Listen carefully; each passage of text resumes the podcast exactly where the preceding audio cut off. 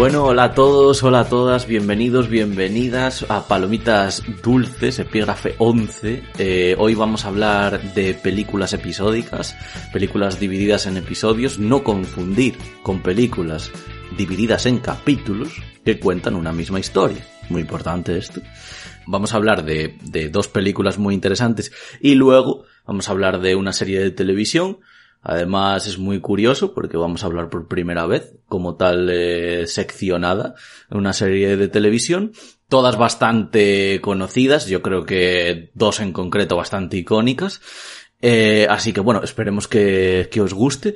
Vamos a, como siempre, a presentar a nuestros dos compañeros que conforman este trío de palomitas dulces. Oscar, Ibi, ¿qué tal? ¿Cómo estáis? Buenas tardes. Buenas tardes, ¿cómo va todo? Muy buenas. Decir que hoy vamos a hablar de una serie y al ser películas de episodios no va a ser una serie de episodios porque eso serían todas las series. En las series se las llaman series de antología pero al final como cada episodio cuenta una historia, igual que una película cuenta, una película de episodios cuenta distintas historias, pues nos parecía meterla también. Efectivamente, maravillosa esta apreciación dentro de la presentación, muy importante.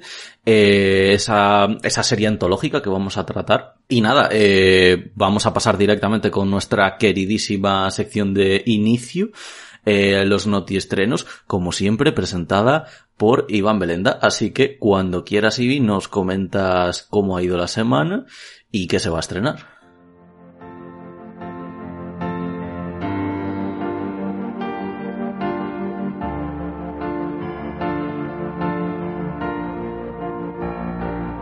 Venga, pues aquí estamos otra semana más y como siempre, siempre, siempre, siempre digo, comenzamos con noticias hay muy poco que comentar en noticias, pero bueno, vamos a empezar rectificando una noticia que di hace un par de semanas eh, que había comentado que la peli, la cuarta película de Matrix iba a estrenar en diciembre de 2022.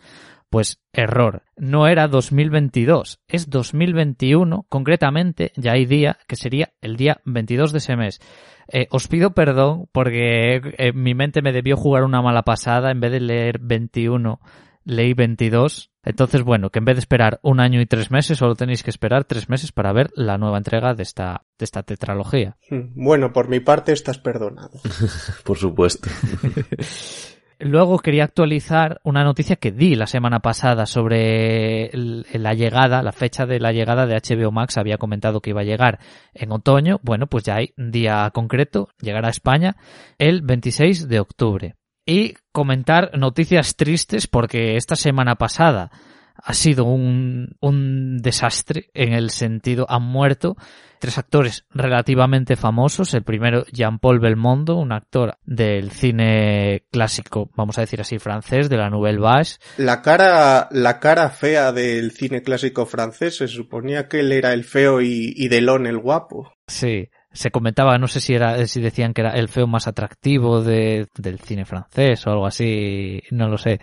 Pero bueno, lo dicho, ha muerto a los 88 años. Luego, más impactante, ha muerto Michael K. Williams a los 54 años, que se le ha visto hace poco en territorio Lovecraft, y yo creo que mucha gente le conoce por haber sido Omar Little en, en The Wire.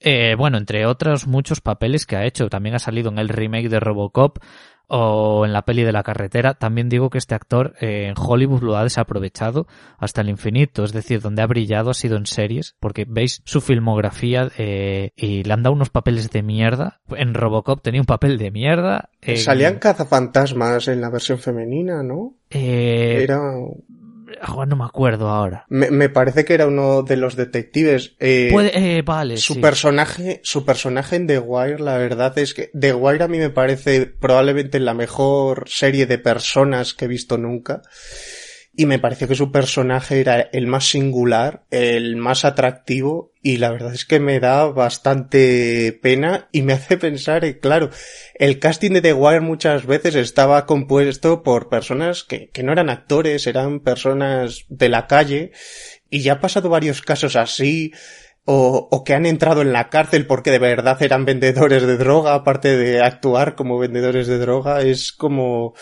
un casting muy variopinto. Y bueno, la otra muerte eh, ya en el ámbito nacional ha sido, ha sido la de Jordi Rebellón a los 64 años, conocido principalmente, yo creo, por ser el doctor Vilches en Hospital Central. Y bueno, y con esta triste noticia termino esta parte, porque es que ya os digo que no ha habido nada, eh, he estado mirando, no ha habido nada reseñable que pueda introducir en esta parte. Así que bueno, ya no me enrollo más y paso con estrenos. En cines, el viernes 17 de septiembre, el estreno para mí más esperado del año, se estrena Dune, la peli dirigida por Denis Villeneuve, que adapta la primera mitad de la novela Dune de 1965, escrita por Frank Herbert. Es una película con un repartazo de la hostia. Eh, Timothée Chalamet, Oscar Isaac, Rebecca Ferguson, Josh Brolin, Jason Momoa, Zendaya o Javier Bardem, entre, entre otros. No, no voy uno por uno diciendo lo que ha hecho porque tampoco me quiero aquí extender demasiado. Solo quiero decir, queridas y queridos oyentes, mucho amor a esta película. Mucho amor porque eh, si no hace la taquilla suficiente, puede ser que no veamos una segunda parte y según lo que dicen las críticas, es una película que deja con muchas ganas de más y que sería una lástima pues eso, que no se pudiese hacer una segunda parte. Así que si queréis ir al cine y no sabéis qué ir a ver, de cabeza esta que además todos eh, apoyan el hecho de que esta película se tiene que ver en cines porque parece ser espectacular. Y ahora paso a Netflix. el miércoles 15 de septiembre se estrena Cuentos al caer la noche, una película comedia de terror de corte familiar en cuyo reparto podemos encontrar a Kristen Ritter, que bueno, ha interpretado a Jessica Jones en la serie de Marvel de Netflix y también ha sido Jane, la novia de Jesse Pinkman en Breaking Bad, entre otros papeles. Decir que dirige David Jarovesky, el director que estrenó hace un par de años aquella película de terror titulada El Hijo. Y bueno, Seguimos en Netflix el viernes 17 de septiembre. Únicamente comentar que ya tendréis disponible la tercera temporada de Sex Education. Vale, ahora pasamos a HBO. El lunes 13 de septiembre se estrena eh, en formato de miniserie el remake de Secretos de un matrimonio, la película y miniserie de Ingmar Bergman de 1973. En este caso los actores principales son Oscar Isaac, que ya he comentado sale en Dune, pero lo podemos ver en Drive o en la última trilogía de Star Wars, y Jessica Chastain que bueno, ella salido en La Noche Más Oscura o en la segunda parte de It. Eh, vale, hay una cosa que no he dicho nunca cuando hablo de los estrenos de series y tal, y es que en HBO suele estrenarse episodio a episodio las series, es decir, no, no es como Netflix que de una tacada te estrenan toda la temporada. Entonces, imagino que aquí harán lo mismo, son cinco capítulos, si no me equivoco. Entonces, pues eso, cada semana tendréis uno. ¿Por qué? ¿Por qué hacen eso? Es que un, un remake de, una película de Inman Berman. Pero, o sea, con lo introspectivo que es ese hombre, ¿cómo pueden intentar hacer una versión americana de algo que ha salido del interior de una persona tan particular? Es, no veo que tenga ni pies ni cabeza. No me, no me gusta nada la, no me gusta nada la idea, vamos. Se, se estrenó en Venecia, en el Festival de Venecia, y las críticas no han sido tampoco muy, o sea, es decir, no han sido malas, pero tampoco han sido extremadamente buenas, así que lo, de todas formas lo dicho, ahí está por si queréis empezar a verla a partir del 13 de septiembre. Y luego para finalizar en Prime Video, el viernes 17 de septiembre se estrena la película Todos hablan de Jamie, una película musical en torno a Jamie, al propio Jamie del título, un joven que sueña con convertirse en drag queen y con el apoyo de su madre y amigos intenta lograr su sueño y vencer el acoso escolar. Es una película que ha tenido muy buenas críticas. Ahí la tendréis, lo dicho, a partir de este viernes. Así que, bueno, eso es todo. Volveremos la semana que viene con más noticias y más estrenos.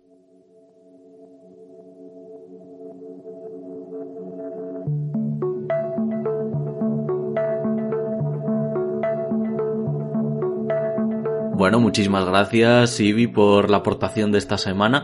Vamos a empezar eh, sin más dilación con este, bueno, con esta sección. Eh, vamos a abrir hoy con nuestro con nuestro compañero Oscar. Vamos a ver qué nos, qué nos comenta y qué nos ha traído. Muy bien, yo hoy voy a hablar de La balada de Buster Scrooge, película dirigida por los hermanos Cohen y estrenada en el año 2018 Estuvo una semana en cines muy seleccionados y después tuvo su gran estreno en streaming en Netflix. Decir que es un western, es una película del oeste y que reúne prácticamente en, cada una de sus historias todos los clásicos elementos del western, salvo, salvo el ferrocarril, diría yo. Y bueno, en, propias bocas de los Cohen fueron a Netflix porque consideraban que ahora mismo el resto de estudios con el que habían estado trabajando anteriormente solo se interesaban en producir películas de superhéroes, así que por eso se decantaron por esta opción. También fue la primera película que grabaron en formato digital. Y bueno, entrando ya en la película, esta película se compone de seis historias que son dentro de un libro que se va abriendo al más puro estilo de, de cuento de Hans Christian Andersen en estas primeras películas de Disney. La primera parte da nombre a la propia película, se llama La balada de, de Buster Scratch y esta podría ser una historia de comedia musical ante todo. De todas las partes que hay, me parece que es la más divertida en el sentido de, de divertimento, de entretenimiento. Eh, Buster Scratch es un cowboy cantarí que se pasa todo su relato cantando y hablando, mirando a cámara y explicando a los espectadores todo lo que va viendo, se va encontrando.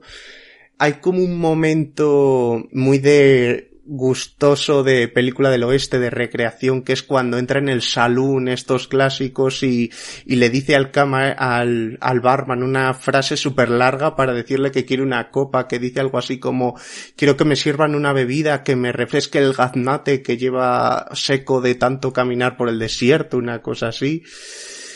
Y también sobre esta parte de la película, a ver, esto ya va a ser un, un poco cafetero, pero me parece que tiene una influencia muy directa de un western europeo de los años 60 que en otros casos descartaría, pero al ser los Cohen muy cinéfilos, puedo creer perfectamente que puedan haber visto esta película y, les haya inspirado, que es Joe Cola Loca, en la que el protagonista era un, eh, era un pistolero vestido de punta en blanco y que se cargaba sin ningún problema a todos los bandidos que de turno que se le despacharan Solo que este personaje, una vez acababa de, de, cargarse a todos, sacaba una coca, una cola loca que llamaba él a la Coca-Cola y decía que toda su habilidad la había conseguido gracias a ese producto. Interesante promoción de la Coca-Cola ya desde, desde los años 60. O qué, no, no sé, a mí No, eh, eh, era una película europea independiente que yo creo que hacía porque luego en un momento le matan y sobrevive gracias al poder de la Coca-Cola. Era... La verdad que en esta película me hace mucha gracia lo desinhibido que va el protagonista, siempre por ahí, tan desinhibido que, bueno, esto desvelaría un poco el final, pero bueno, con lo que pasa después de, del duelo que tiene y tal, o sea, ahí ya se le ve, quiere decir que el punto de, de desinhibido que lo lleva hasta una cota muy alta, ¿no? Por así decirlo, de, del punto, de este punto físico, de este plano físico, ¿no? Mm.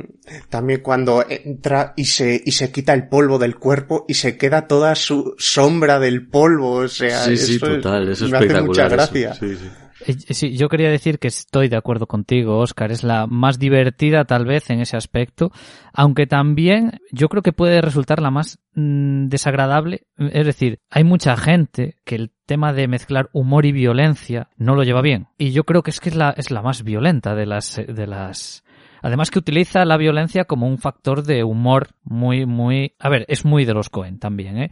eh y sí, me, me gusta. Yo ya os digo, esta me parece la más mm, divertida porque, bueno, yo luego ya te dejo hablar del resto porque cada historia es más triste. O sea, a medida que va pasando la, la película. Sí, eh, la segunda historia la protagoniza James Franco, el Harry Osborn en las películas de Spider-Man.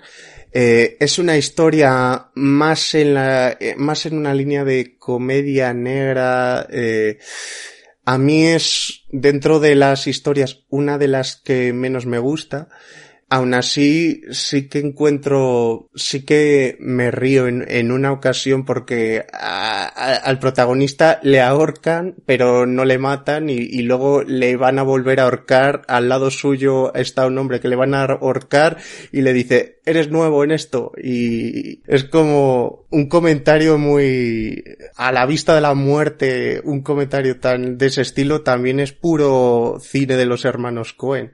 Sí, yo creo que el personaje ya, digamos, que ya admite su condición de perdedor, porque es que también me hace bastante gracia este capítulo, porque es que eh, es eh, al principio, bueno, que intenta robar un banco, no le sale bien, luego lo intentan arcar, eh, lo consigue, medio se salva, pero luego, bueno, en fin, no acaba de, no acaba de, no acaba de salirle nada bien. También puede ser uno de los más simples de este conjunto, pero bueno, yo creo que también puede decir, está bien. Claro, al final, en la Liga de los Cohen está un poco más abajo, pero, pero sigue siendo una cosa de cierta sí que no, no, categoría. No lo vas a pasar hasta el siguiente. O sea, claro. por mucho que sea de episodios, ¿no? Claro. El tercer episodio, en cambio, me parece un giro radical. Es una historia tremendamente dramática y desoladora. Y por suerte, eh, ahí yo creo que en este demuestran mucha clase a la hora de usar el lenguaje audiovisual en el momento de ser dramáticos eh, sobre todo haciendo fuera de, mostrando fuera de campo actos que de otra forma, al ser tan miserables, resultaría muy morboso que se vieran esos actos. Entonces me, me parece una gran muestra de clase por su parte eso. Y eso, me parece un cambio de tono total. O sea, si te estabas medio riendo con estas dos segundas, llegas a esta otra y, y es un bofetón bien gordo. Eh, aquí me gusta mucho una cosa, bueno, eh, voy a hablar en general, ¿eh? pero es que cada historia aprovecha, digamos, los difer diferentes paisajes, ¿no? Porque las dos primeras, yo creo que también, eh, en cuanto a lo que te están contando, las dos primeras historias, como son un poco más divertidas y tal, todo es mucho más colorido. Esta se sitúa en, en parajes helados, o parte del corto en parajes helados y esa, esa desolación de la que hablas está muy bien. Porque bueno, esta historia es sobre una persona con discapacidad que no tiene ni brazos ni piernas y utiliza el personaje de Liam Neeson lo utiliza pues para ganar, que es un empresario, lo utiliza para ganar pasta y nunca mantiene o no recuerdo que mantenga un diálogo con él en toda la verbal no eh, Verbal, todos no. son mm, es que también eh, ese personaje no no dialoga eh, más que para hacer sus discursos o sea todos son gestos con el rostro o la absoluta anulación de gestos en la cara. A mí me llamó la atención ver, porque yo en verdad pensaba que ese actor de verdad tenía esa minusvalía. Luego he, he visto que en verdad, de alguna forma, habían hecho para que diera esa imagen, porque está muy logrado. Está muy logrado y él, lo hacen los dos muy bien, ¿eh? Muy bien los dos. Quiero, quiero aprovechar para curio como curiosidad que el actor que hace de, de discapacitado es Harry Melling, que fue el que hizo de primo de Harry Potter en, en la saga. Ah, qué curioso. El, a mí es una historia que me ha... O sea, yo reivindico lo que dijo Oscar al principio de reflejar ese acto miserable a través del fuera de campo porque me da una rabia. Joder, qué rabia me da la resolución de, de esto que ya, ya estás viendo. Porque ya estás viendo eh, por dónde van a ir los tiros, pero hostia, es que no podía con la rabia que me daba. Y ahora que la he vuelto a ver, fue como volver a recordar ese sentimiento y además volver a vivirlo. Liam Neeson podemos decir que, que consigue lo que su personaje, digamos, requería de, de él, ¿no?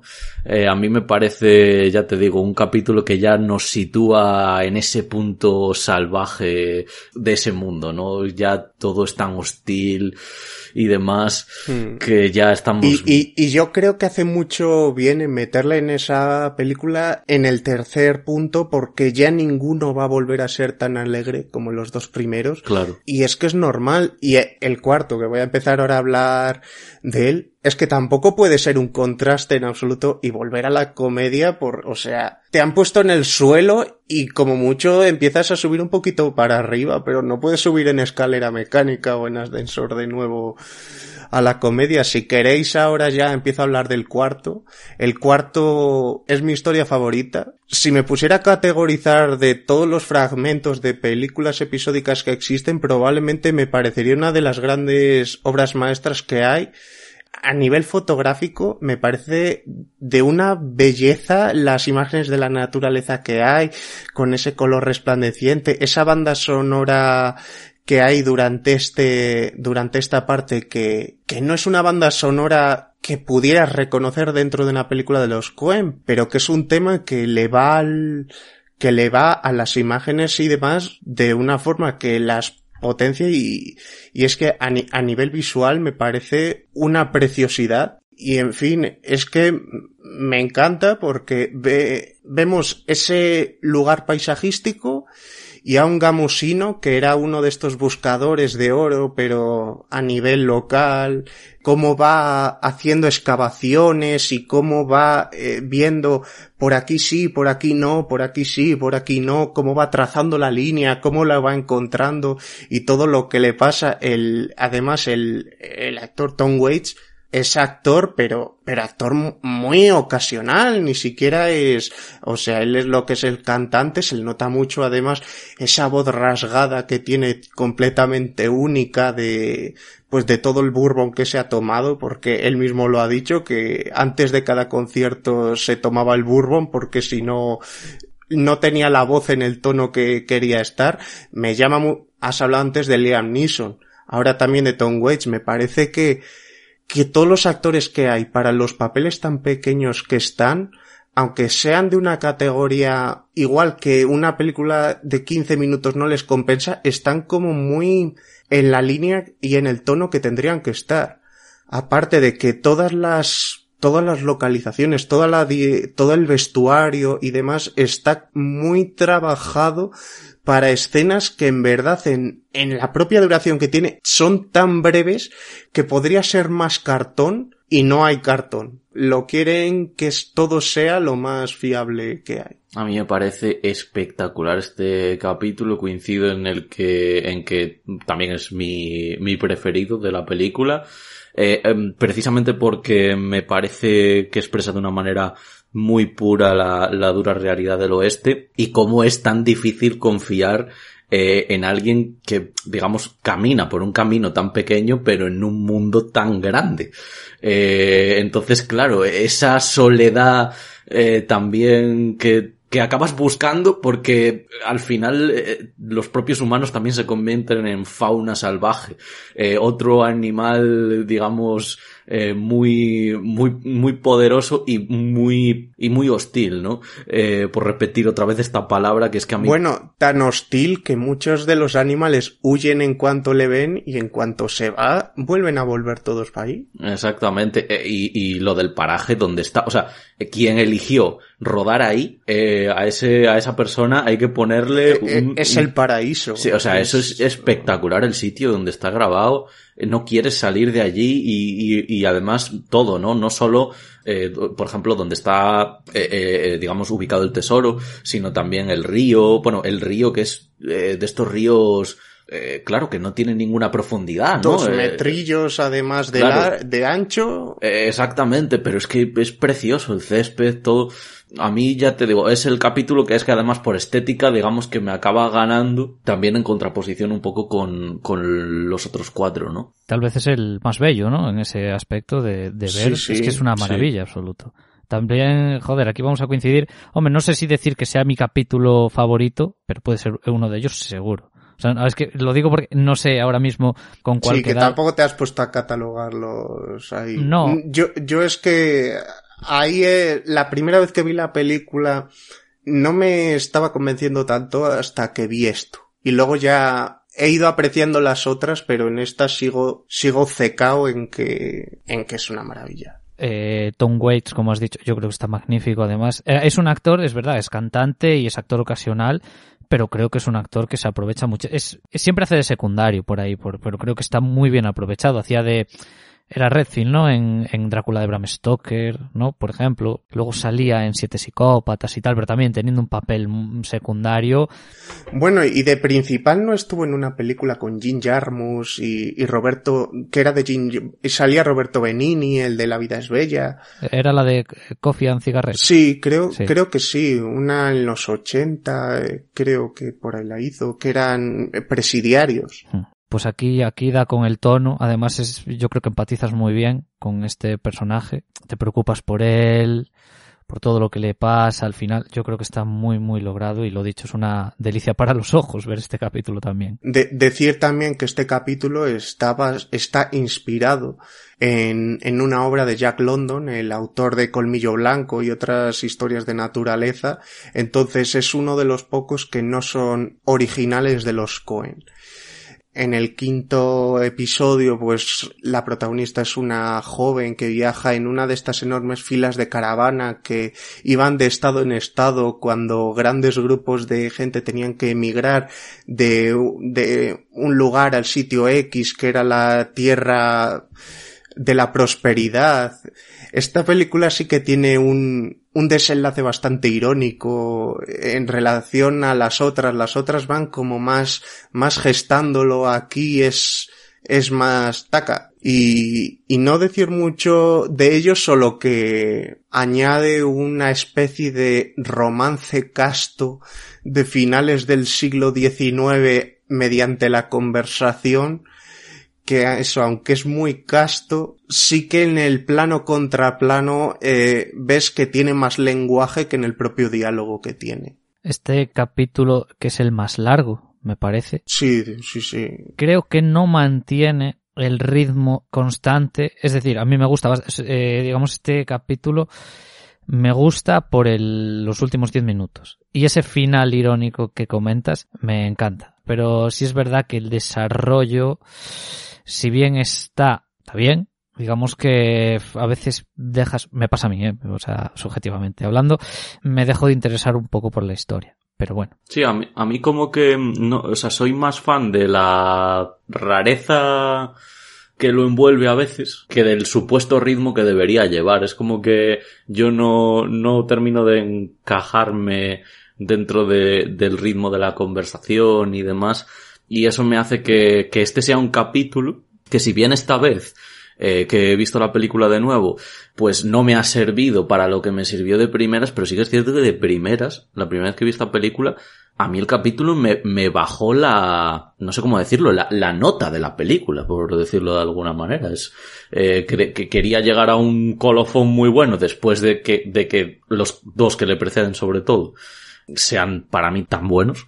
Eh, pero después como que me quedo un pelín frío de que sea el último además, ¿no? Porque es que además es que es el último, es el cierre y tal. Eh, falta, falta uno. Quedaba ah, uno, el de... Claro, el del cierre es el de... Vale, vale, vale, de acuerdo, de acuerdo. Ese es el de la diligencia. Claro, el de la... Que, Exactamente. Que bueno, si queréis entramos ya ahí, pero a mí también es de los que más me baja el suflé. No, no quiero comentar demasiado sobre él porque ya llevo un buen rato. Solo, solo decir que, que el 90% de él pasa en un carromato y me parece que, que tiene un problema que es, este ya se grabó en estudio, este no se grabó en, en una zona natural. Y el hecho de una excesiva digitalización en algunas imágenes no me, no me gusta, aparte de que de que hay una verborrea y demás que, que va tan rápida, que por otro lado era muy, es muy común en el cine de los Cohen, pero que a mí me, no conecto especialmente con este y a mí es el segundo y este último los que, los que menos me han gustado. Y bueno, vais a comentar algo de este sexto. Eh, yo, para el cierre, bueno, eh, no, que simplemente quería decir, Oscar, que es, eh, quería comentaros a, los dos y a todo el mundo que, que este capítulo eh, me acarrea como una especie de duda sobre lo que quiere expresar, trascendentalmente hablando, ¿sabes? Es decir, no, no que de, sobre lo que están hablando, ¿sabes? Sino... Pues ya sabe, yo sabes lo que tengo la impresión, conociendo además a este dúo, que, que no quieren hacer nada. Que no quieren, claro, es que... que... querían escribir sin más y, y porque les parecía que 5 era un número raro y se le salió eso, porque es que no, no tiene tesis, no, no tiene tampoco, me parece... Vale, vale, es que igual era solo yo el que al final estaba resignado de, pero creo que no me están hablando de nada en concreto. Es que, es que además no me extrañaría que fuera una troleada tirada hasta la última, hasta el último extremo de decir, pues, pues quiero que o dure esto o que sean seis y, y no solo lo voy a hacer en la escritura, sino que encima lo voy a producir, lo voy a grabar y demás. Lo grabo un poco más, pues eso, en estudio y demás.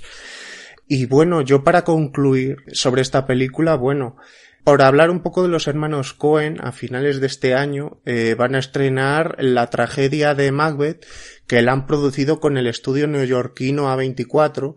Y para quien no lo sepa, Ethan Cohen, el pequeño ha dicho que ha perdido el interés en hacer películas y tengo la sensación que es porque cuando hicieron Ave César, que era la última que habían hecho con estudio habitual en ellos, luego fueron a Netflix y ahora han estado en este estudio A24 y ya no les ha convencido esos nuevos formatos y, y creo que es esa la razón por la que al menos él ha perdido el interés y ha dicho de momento que no va a hacer nada, lo cual para mí es una lástima porque son mi director favorito. Pues qué bonito, en plan acabar hablando ahí de, tus directores favoritos. Vamos a pasar eh, ahora a una película que, bueno, no lo sé de Oscar en concreto, pero sé que Iván y yo la queremos muchísimo. Eh, así que, así que, bueno, vamos con ella directamente, habiendo cerrado esta balada de Buster Scruggs.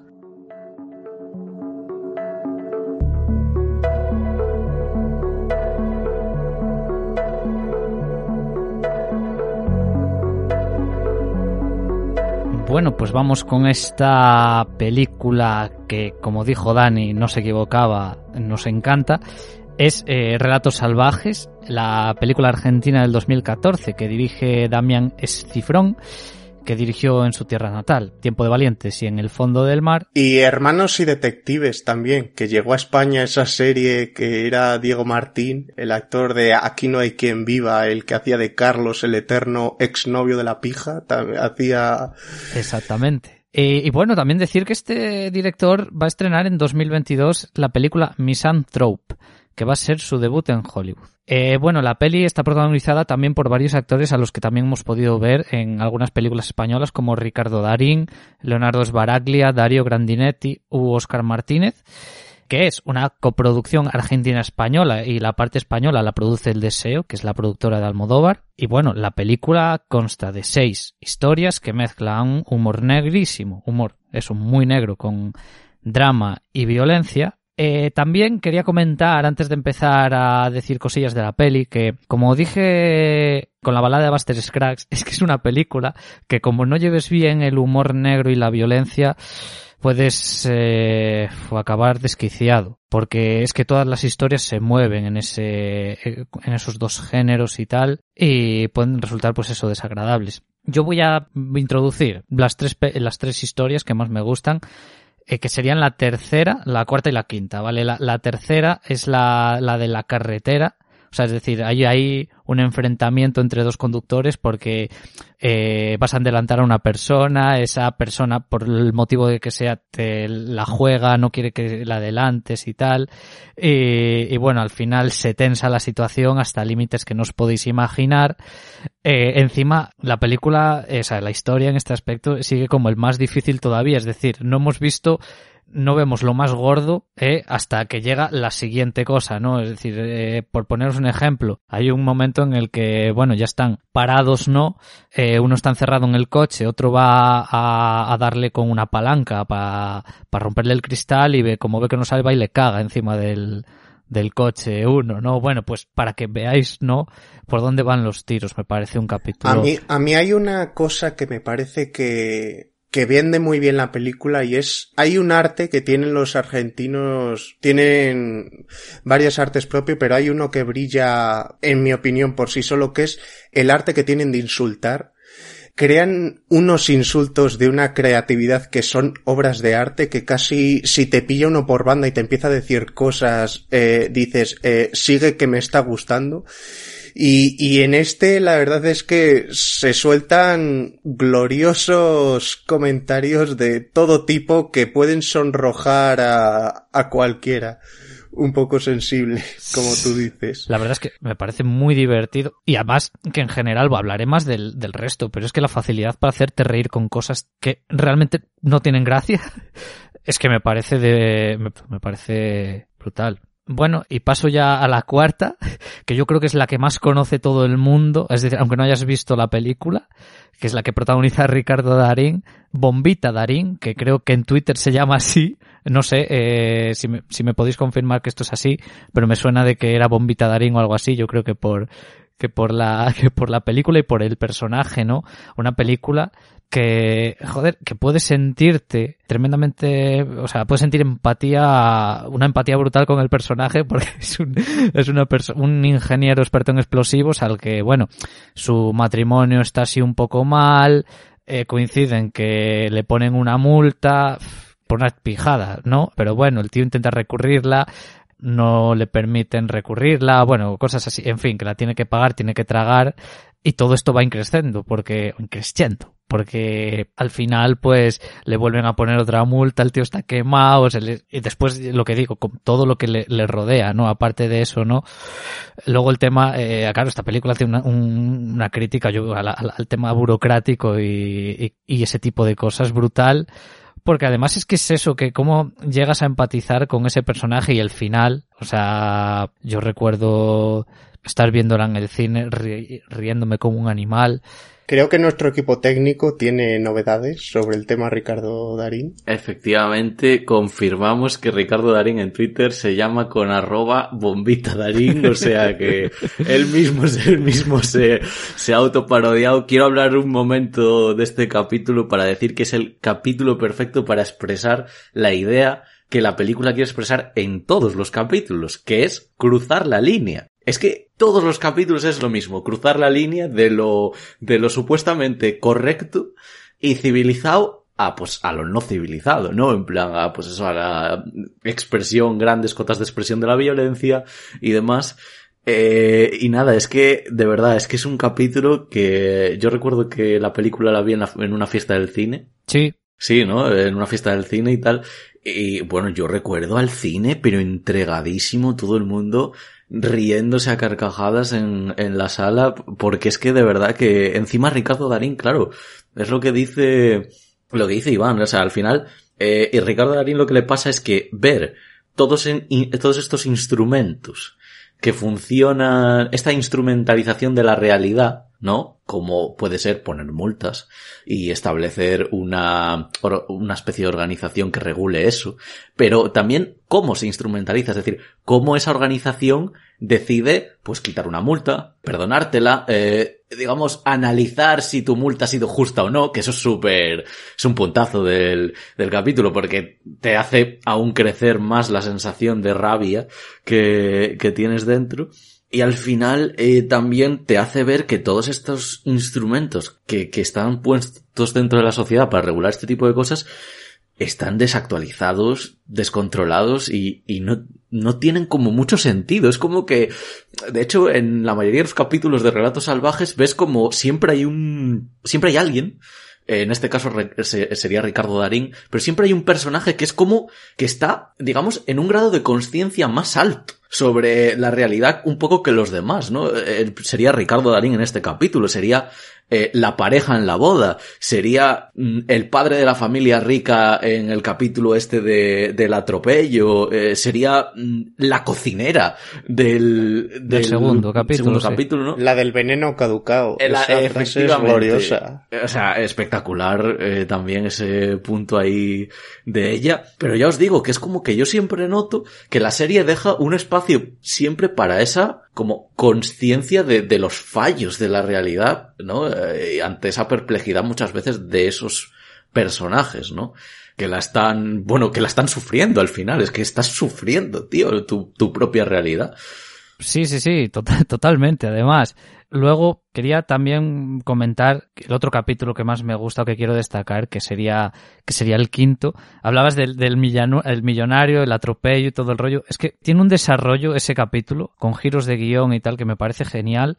Porque claro, a ver, os ponemos en situación. El, o sea, el hijo de una familia rica atropella a una embarazada. Y a partir de ahí, bueno, empiezan a suceder una serie de cosas, aparece el abogado de la familia y idea como un plan para que el jardinero, pobre, sea inculpado ofreciéndole una cantidad de dinero, ¿no? A partir de ahí, pues empieza el tema de los chantajes, la avaricia y todo ese tipo de cosas que se va desarrollando y además que se va desarrollando muy bien, porque, o es decir, tú te crees todo lo que está pasando.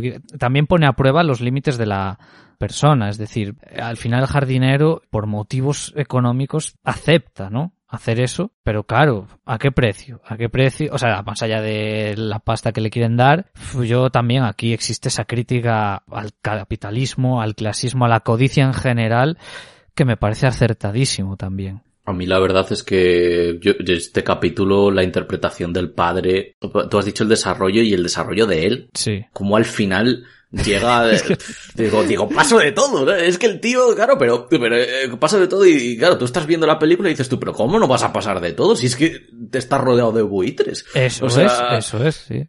es, que, es, vamos, es que es que tu realidad es un asco, claro, tío, ¿cómo no vas a querer pasar de ella al final? Eh... Eh, es que está fantástico, porque es que ves como si el padre, que al que, eh, bueno, ya parece que tiene la solución, pero de repente es eso, está rodeado de buitres y el cambio, ¿no? ¿Cómo va cambiando de, de, de, de parecer después de que, pues de que, de que, al final todos sean unos agarrados y que quieran pillar tajada de, de esta desgracia al final? Eh, es que su reacción es brutal al final. Es que tampoco quiero hablar mucho. Claro, claro, yo tampoco quiero decir ni su reacción ni nada, pero bueno. Claro, claro, pero es que me, queda claro un poco su... Además sus caras y todo, es que, es que te partes el culo, tío. O sea, es que es una cosa brutal. Estos ya digo que serían como los tres eh, que más me gustan. También me gusta, por ejemplo, el, el, primero de todos, que es que es casi como un pro, es un prólogo de la película, es un capítulo prólogo. El prólogo quería decir yo, porque es muy a fuego lento, eh, es muy la conversación fríamente y demás. Luego es que es que me hace muy me gusta mucho el final cómo se congela la imagen con los abueletes en el en las sillas en las bueno en el ten... sí en las sillas en el jardín estaba sí e, en las sillas del jardín y cómo entra la música de Gustavo Santaolalla y entran los títulos de crédito y representan a un animal con cada actor y miembro del equipo que es muy simple, pero esos títulos de crédito a mí me encantan y me les he puesto más de una vez solos por... Son imágenes fijas con música de fondo, pero, pero es que me parecen muy chulas porque además muchos de ellos eligen un actor, eh, un animal, quiero decir, y cuando tú ves, dices, es que le pega. Vale que sí, eh, el, director se coge un zorro porque es pelirrojo, pero hay otro que se coge un gorila o así, dices, sí, sí, sí, es que es, corpulento, es tal, o en un momento creo que eran como cuatro animales que estaban, la verdad es que no, no tengo en la memoria cada animal lo que era, pero pero sí, eh, el cocodrilo era Darion Grandinetti, también recuerdo. Es que eh, no sé si en su momento lo estudiaron a ver cuál cogían, no fue simplemente tú qué animal quieres, tú qué animal quieres y, y el que fueran cogiendo. A mí los títulos de crédito iniciales ya os digo que, que me gustan mucho y les vuelvo a ver muy, eh, muy de poco en poco. cinematográficamente a mí la película me parece eh, un deleite total y a mí me encanta cómo utiliza todos los elementos para otorgar un ritmo, digamos, al final endiablado. Eh, me gusta, por ejemplo, además que es un capítulo del que quería hablar un momento, que es el capítulo de la boda, que a mí me gusta mucho, porque me parece eh, la locura del melodrama pero vamos, o sea, es que es que es que locura de capítulo, de, o sea, de episodio, perdón, llevado a unos extremos brutales. Me encanta cómo pasan de el capítulo anterior al de la boda simplemente con la canción de Titanium de, de David Guetta y ellos ya como ya en la boda ya te sitúas al momento eh, y lo hacen mucho estos saltos de episodio en episodio con para mí con muy buena ambientación, o sea, te sitúas súper rápido ya en el siguiente episodio, manteniendo tú las emociones que has tenido en los anteriores, ¿no? Que a mí eso me parece que es algo que la película hace muy, muy bien y de una manera muy maestra. Me sorprende mucho que sea un director que haya hecho tan pocas cosas, ¿no?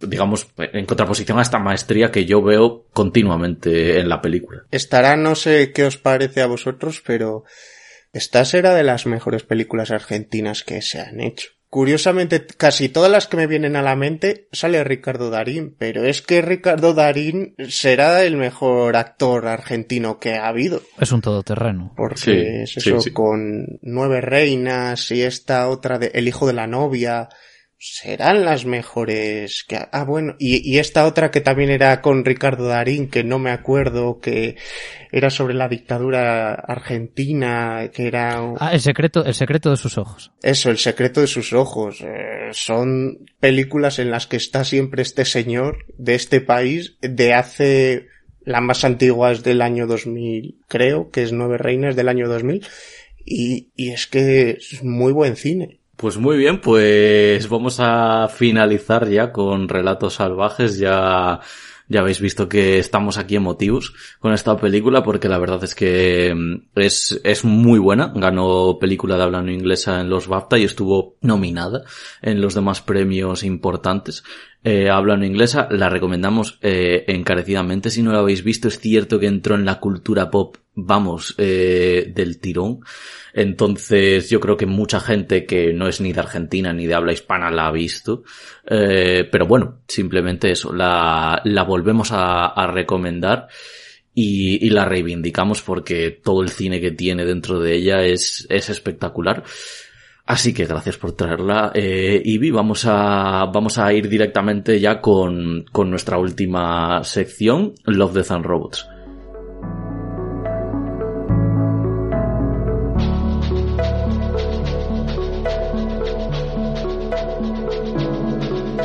Muy bien, gente, pues vamos a empezar con Love, Death and Robots. Esta serie, como os mencionamos antes, es una eh, serie antológica que está dividida en 18 cortos de animación que abarcan varios géneros entre ellos pues ciencia ficción, fantasía, terror, de todo tipo. Estaba por cierto producida por David Fincher, que eso fue como algo que yo creo que la impulsó mucho, eh, en mi opinión, en su promoción. Eh, porque sí que es cierto que el creador es Tim Miller, pero como Tim Miller eh, creo que de aquella era como solo Deathpool, ¿no? Por lo que más se le conocía, pues yo creo que dijeron, hombre, David Fincher con, con lo que tiene a sus espaldas vende mucho más. Creo que es una serie que ha tenido mucho más éxito en la primera temporada, que es de la que os vamos a hablar que su volumen 2. Yo de hecho cuando lo decidimos ni siquiera me había dado cuenta de que la habían estrenado en la segunda temporada. Claro, eh, yo, yo la verdad que tampoco me, o sea, quiero decir al final porque no paro de leer noticias, pero yo la verdad que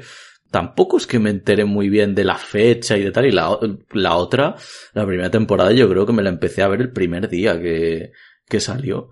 Y, bueno, por ir, por ir directamente a, a, capítulos, yo ya sabéis que a mí me gusta mucho lo del tema de lo mejor para el final, eh, chicos, eh, como con la comida. Entonces, pues voy a dejar efectivamente mi capítulo favorito eh, para comentarlo al, al final. Pero he seleccionado cuatro, cinco que son los que más me han gustado. Eh, voy a empezar por Tres Robots, que es un capítulo que es hecho por, por españoles, si no, si no me equivoco.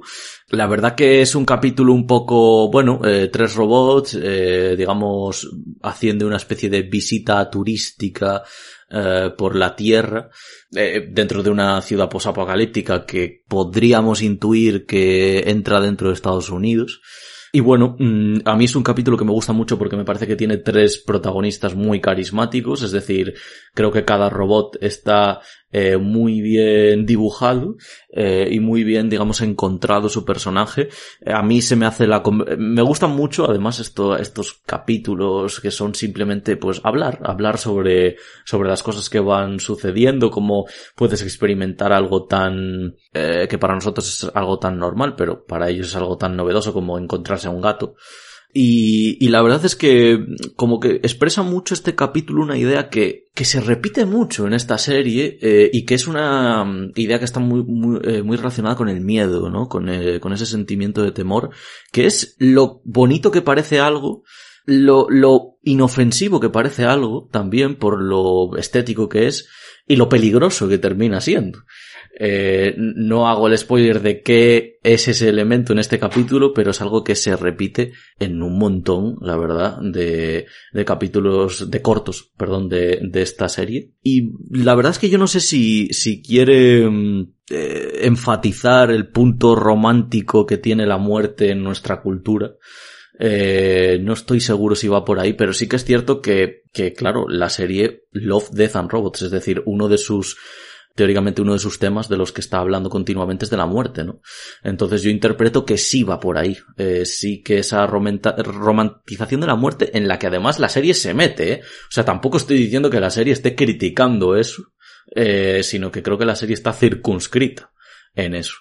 Y, y nada, no sé si hay algo que os mola de este capítulo que queráis comentar, pero bueno, si no paso directamente al siguiente yo decir del tipo de animación que tiene, que con ese brillo en, en, esa animación 3D que me, que me parece muy bonito de ver, que el personaje protagonista me, bueno, uno de los tres robots, el, el que corresponde más con el prototipo de robot humanoide que hemos descrito habitualmente, que me recuerda mucho al robot de Robots, esta película de animación de hace 15 años o así, que en gente de mi generación pues nos pilló con 10, 12 años y nos, y nos gustó mucho más del para el recuerdo que ha quedado, pero sí, no quería decir mucho más. Mm, otro capítulo que me ha gustado, chicos, es Buena Caza, que es un capítulo, digamos, es como el capítulo más eh, similar o parecido a, a, al anime. ¿No?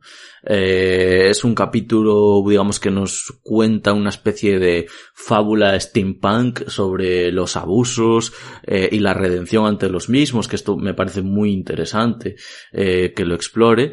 Estéticamente me parece espectacular, vamos, me, encanta, es uno de los capítulos que me gustan más estéticamente, sobre todo todo ese viaje estético que hace ella, porque es todo un viaje estético el que hace, no solo un viaje en cuanto a, pues eso, emociones que afrontar y situaciones. Va, es un capítulo que va sobre cómo nos culpabilizan de nuestra propia naturaleza y cómo eh, los falsos mitos alimentan y conforman las sociedades y, y, las civilizaciones tal y como las conocemos. A mí me parece que, que la evolución de ella, repito, es muy destacable y me gusta también que nos hagan creer que la historia va sobre el hombre, sobre él, eh, esa relación también eh, paterno-filial con, con, pues, con su padre en este caso, eh, y al final realmente el capítulo verse completamente sobre ella, que realmente, mm, sinceramente, desde la primera vez que la, que la ves en salir en el capítulo, a, esta mujer que realmente vendría a ser como una especie de bueno, la, la, tratan como una especie de demonio, pero realmente pues, simplemente es un híbrido, ¿no? O, o, un ser que se transforma, ¿no? Hmm, es una, es una cosa, es un elemento de mitología eh, china concretamente que es como un zorro que eso tiene unas habilidades de transmutación o así. En, en Japón los llaman los cubis, los zorros de nueve colas. Eh, aquí en China se llamaba completamente Hulijin y, y sí, a mí es también una cosa que me gusta, que rescaten un elemento de, de mitología que, bueno, en, en, la sociedad occidental en que vivimos tampoco conocemos tanto estos elementos salvo por algún anime o algo así en los que hablen de ellos. Sí, sí, está, eh, la verdad que está genial que, que vayan metiendo otras cosas y no solo americanadas, que es que las hay en Love the Thumb Roads. Eso también hay, hay que decirlo. Y nada, voy a pasar directamente al, al siguiente capítulo que quería comentar, que es La Testigo, que es un capítulo que está realizado por los creadores de Into the Spider-Verse eh, y animadores y demás. Ese equipo que, mm, de hecho, antes lo hemos estado hablando eh, off the record, por así decirlo, que, que era muy, muy interesante ver la animación porque también era muy innovadora, ¿no? No conocíamos esta animación de esta gente, pero desde, desde hace muy poco tiempo, ¿no? Y la verdad que he de reconocer que es lo más destacable del capítulo, pero también he de reconocer que es uno de los capítulos para mí más entretenidos, vibrantes, y demás, me, obviamente me, me, parece espectacular la representación de, de la ciudad y me, me encanta el bucle, ¿no? El, el, bucle que crea, esa historia bucle que crea el capítulo, que, que es como ese juego de máscaras de todos somos el mismo, siempre hay un testigo, ¿no? Que vamos, a mí me, me flipa de, de este capítulo en concreto es posiblemente eh, uno de los capítulos más impactantes a nivel visual. Sí. mira que el nivel está bastante alto, pero yo sí que este capítulo lo, lo recuerdo como que visualmente era una maravilla absoluta. Y era una, era, estaba elaborado de una manera muy interesante. Lo habitual es que también ha sido considerado por el público general y como el mejor. Ha sido el de los favoritos y no el favorito. Sí. Es, es, la verdad que es bastante abrumadora su estética. Eh, es como se te echa encima la, los edificios. Cuando ella va en el taxi, sobre todo, hay un par de imágenes mm, muy, no sé, que a mí me, me abruman muchísimo. La primera vez que la ves yo creo que es el tortazo. Sí. Y, y luego ya pues puedes apreciar alguna cosilla, pero es que la primera es un noqueo como prácticamente solo la animación te puede dar de imágenes en cada milímetro de, de la pantalla. Una de esas cosas a apreciar yo creo que es, que ya es una seña, yo creo, de identidad de, de estos animadores y demás, es estos bocadillos, ¿no? Como de cómic que van saliendo por ahí cuando eh, se golpea un objeto y demás, que a mí son cosas que me gustan mucho, son guiñitos que, que me gustan mucho, rompen un poquito la pared. Y mm, quiero mencionar, eh, a pesar de que este capítulo me guste, repito, quiero mencionar por primera vez un tema que quería tratar como crítica a Love, Death and Robots, porque creo que en general eh, se repite mucho, que es la hipersexualización de los cuerpos eh, femeninos en contraposición con la hipermasculinidad eh, o la hipermasculinización de las historias. Es decir, incluso las historias que van sobre mujeres parece que no van sobre ellas. Es un poco contradictorio, la verdad, en plan, y te pasa con varios capítulos y claro, te quedas un poco noqueado. No me voy a ir de aquí sin decir lo poco que me gusta, eh, más, más allá de Áquila, que es un capítulo eh, que me parece eh, simplemente ese, esa fantasía del hombre representada, por mucho que luego no sea cierta, o sea más o menos cierta, pero me parece, mm, yo lo siento, pero voy a decir insoportable, o sea, no soporto ese capítulo, es un capítulo que de hecho me parece mucho más vacío de lo que quiere decir. Luego he visto que por ahí en notas y tal, como que se va codeando con los cinco, los seis mejores y creo que es precisamente porque, claro, es como, bueno, pues muchos habrán abrazado esa fantasía tan hipermasculinizada que es que, de hecho, es que en ese capítulo se enfatiza mucho más, ¿no? Eh, también por el, el, papel de la mujer en el mismo. Creo que es un problema de la serie, creo que es un problema. Eh, el otro día había hablado con Ivy sobre la segunda temporada porque te la habías visto, me dijiste que había mejorado un poco. En ese aspecto sí, quiero decir, eh, en el tema de la hipersexualización del cuerpo femenino no está, tal vez en un capítulo, bueno, puede ser, pero en el resto no noto eso. Es que no quiero equivocarme, pero creo que en los 18 capítulos en ninguno está el crédito de una mujer como directora. En la, en la segunda eh, temporada sí, el segundo, perdón, el tercer capítulo, que por cierto, no vamos a hablar de la segunda temporada, pero vamos, eh, añado que creo que es el, si no es el mejor, es uno de los mejores. La verdad que es un punto además muy interesante, sacarlo de, de la propia serie como arte y llevarlo a la, ahora a la producción de decir, y hay mujeres que han dirigido y creado estos personajes, hombre, pues eh, muchas veces como que intuyes que no, ¿no? Simplemente viéndolos, pero luego ahora pues mirando nos hemos cerciorado de que es que no hay ni, ni una, ¿no? Eh, que dirija alguno de estos cortometrajes, eh, dejándola testigo. Y este tema, mm, un momentito, vamos a la ventaja de Sony, que es, mm, diría que es mi segundo o tercer capítulo favorito. La animación del capítulo, si no es la que más me gusta de todos, es de las que más, eh, aparte de ser, eh, pues un poco ahí fotorrealista y tal.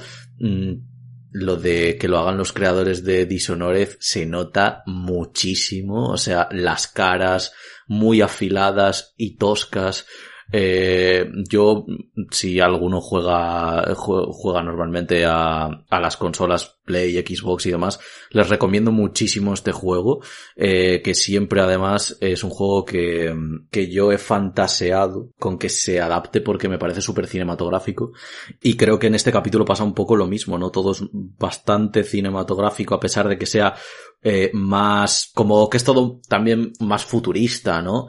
Y en ese sentido puede ser más complicado.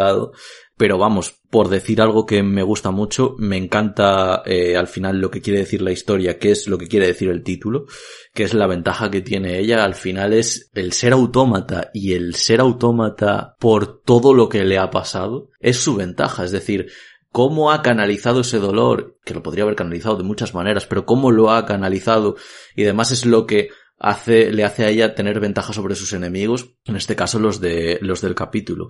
Y, eh, como, mm, por hacer una puntualización también, eh, la pelea que existe en este capítulo es algo espectacular y digno de ver como casi aparte, ¿no?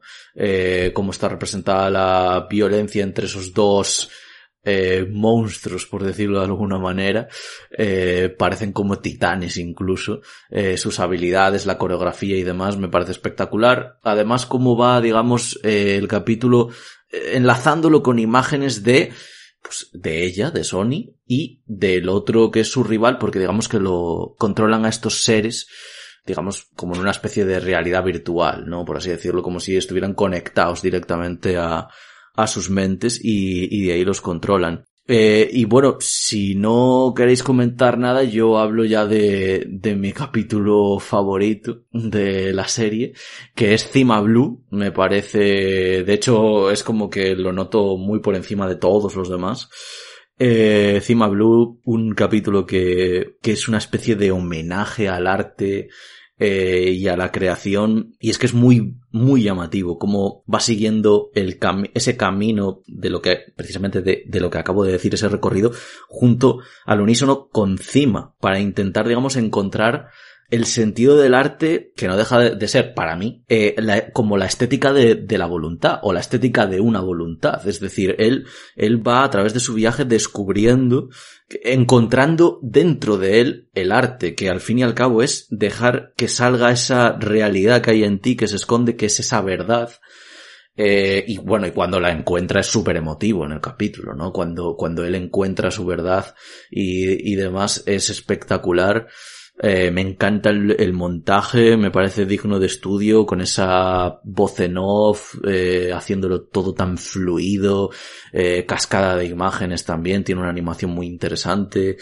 No tengo nada más que decir. Mi capítulo favorito de, de, la primera temporada de Love, Death and Robots. A mí es el capítulo que más me gusta. Eh, me parece... Utilizo mucho esta palabra. Bello. Bellísimo este capítulo además.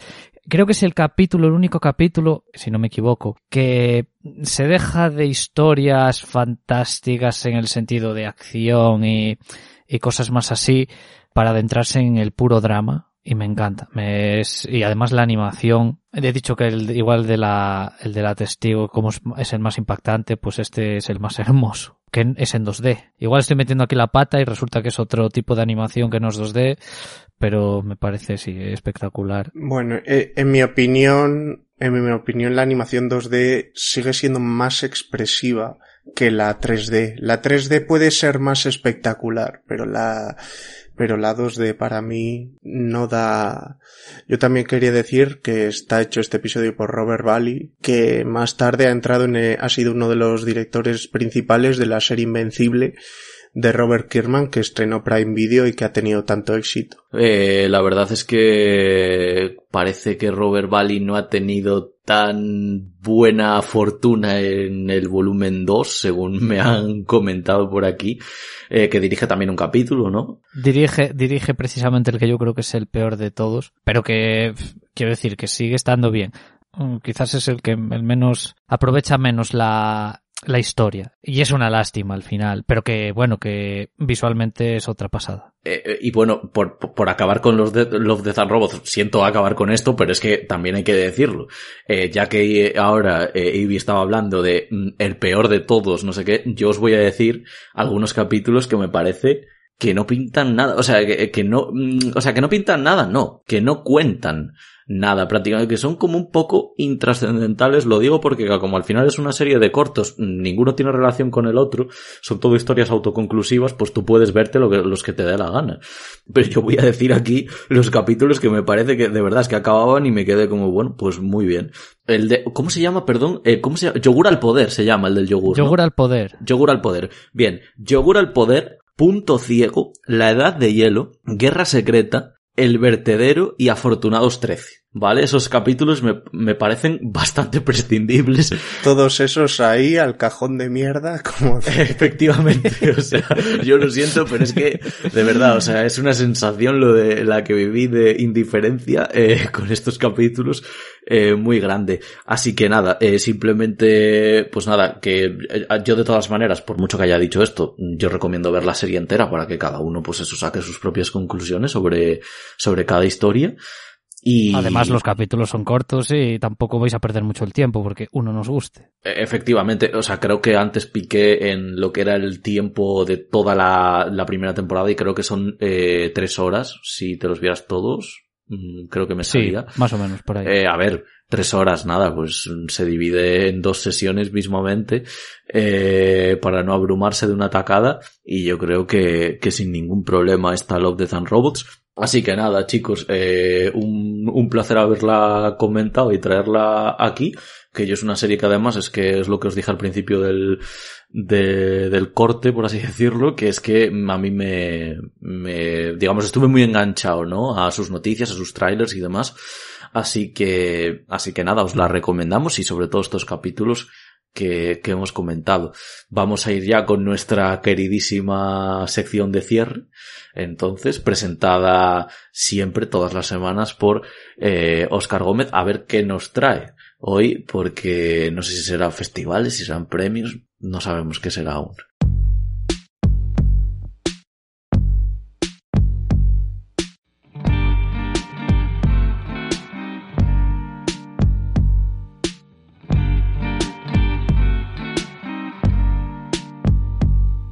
Muy bien, pues hoy tocan festivales. Voy a hablar del Festival Internacional de Berlín. Es un festival considerado de primera clase, considerado además uno de los más competitivos que hay en el mundo de los festivales de cine. Se celebra por lo general en febrero y su primer año fue en 1951 el premio principal se llama Oso de Oro y para la apertura del festival eligieron la película Rebecca de Alfred Hitchcock y trajeron como invitada a Joan Fontaine a Berlín para esa gala en especial que se estaba dando en los años 50 en Berlín solo seis años después de que hubiera acabado la guerra y Berlín estaba a la mitad todavía en ruinas. A pesar de eso, de ser un festival alemán, la última película alemana en ganar fue en el año 2004 y se titula Contra la pared, y de las 70 galas que se han dado hasta ahora, solo ha sido alemana la película ganadora en ocho ocasiones. A menudo ha pasado que la película ganadora del premio no acaba siendo una película muy recordada, pero otras competidoras que, que no se llevaron el premio de oro sí han conseguido un, éxito mucho mayor a, de lo de esto. Aún así, ha habido grandes películas ganadoras del festival como Tropa de élite, El viaje de Chihiro, Magnolia, La delgada línea roja, En el nombre del padre, Doce hombres sin piedazo, El salario del miedo. Y bueno, por decir algunas de estas películas que he enunciado que han tenido mucha más trascendencia que la ganadora de su año, pues hace un par de años compitió Hasta siempre hijo mío, película china que a mí la verdad es que me pareció muy emotiva, me gustó mucho. Bagnés por Arda, que fue la última película que hizo esta directora francesa nonagenaria que bueno, tanto encandiló a mucha gente por su forma de ser y su forma de de ver el mundo, ese feminismo que rezumó siempre en su forma de ver las cosas. También estuvo en este festival Isla de Perros, Logan, la película del, del Obedno de Wolverine también estuvo, Ave César de los hermanos Cohen, El Gran Hotel Budapest, Pozos de Ambición, Antes del Atardecer, Goodbye Lenin, El Gran Lebowski, El Indomable Will Hunting, Bailando con Lobos, muchas películas pues de eso de directores como pues Wes Anderson, los hermanos Cohen y así.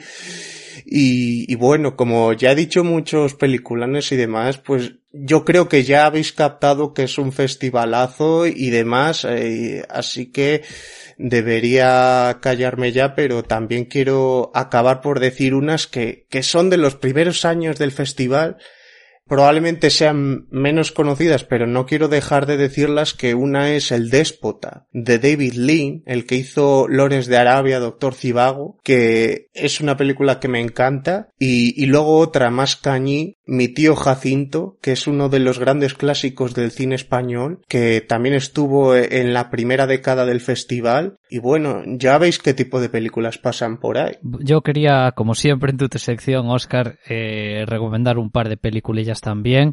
Como has dicho tantos nombres, y no me acuerdo de todo lo que has dicho, espero no repetir alguna. Una es Utoya 22 de julio, que participó en el año 2018, una película que yo personalmente vi en el Festival de Cine de Valladolid, La Seminci. Es verdad, ahí estuvimos los dos. Eh, es verdad, ahí estabas tú también, que me parece una película muy tensa, muy agobiante, rodada en un plano secuencia creo que era toda la película, no sé si había, si, si había un corte, algún corte por ahí. Eh, sí, había algún corte, pero lo típico, pues que paraban en un punto concreto de vegetación o algo así para hacer el corte. Es una película con la que lo vais a pasar muy mal si os atrevéis a verla, pero está basada en hechos reales, ¿no? Sobre una matanza que hubo en una isla en Noruega, pues en 2011 y tal. Hmm, eh, en la isla de Utoya. En la isla de Utoya. Esa os la dejo por ahí. Y luego otra película, aquí ya me viene la vena gafapasta, ¿no? Eh, la película que ganó en Berlín en, el año 2011, que es la de Nader y Simin, eh, del director Asghar Farhadi, que también hace unos tres años eh, estrenó, bueno, vino a rodar en España, además con un reparto, bueno, hace más de tres años vino a rodar. Y Penélope Cruz. Y... Penélope Cruz, Javier Bardem, Bárbara Leni, Ricardo Darín también, la peli de Todos lo saben. Eh, y esa de Nader y Simi me parece una gran película que también. ¿Es iraní? Iraní, sí, sí, sí, sí. Eso que os dejo esta recomendación aquí también. Eh, yo, bueno, eh, al final yo creo que esto se va a convertir en, en, en la estructura de, de, la parte de los festipremios porque yo también eh, pues me he apuntado algunas películas que comentar. Me ha encantado ver mi lista y ver cómo eh, iba tachando cosas porque las ibais eh, comentando vosotros. Tenía aquí algunas, pero bueno, me han quedado aquí algunas libres. Eh, Una mujer fantástica de Sebastián Lelio. Eh, sigo con el cine chileno, con El Club, que es una película... E, esa la, esa la vi, pero como sé que es muy de tal, me la iba, me la guardé para que la dijeras tú ahora porque tenía una apuesta conmigo mismo de que la ibas a decir. Sí, pues me encanta que, que hayas acertado en tu apuesta. Eh, eso es que nos vamos conociendo cada vez mejor. Eh, luego recomiendo Boyhood. Eh, bueno, ya sabéis, o sea, Boyhood, película rodada en, no sé, Durante no 12 años. 12 años. 12 años. Eh, bueno, es una película a la que yo creo que hay que darle su reconocimiento.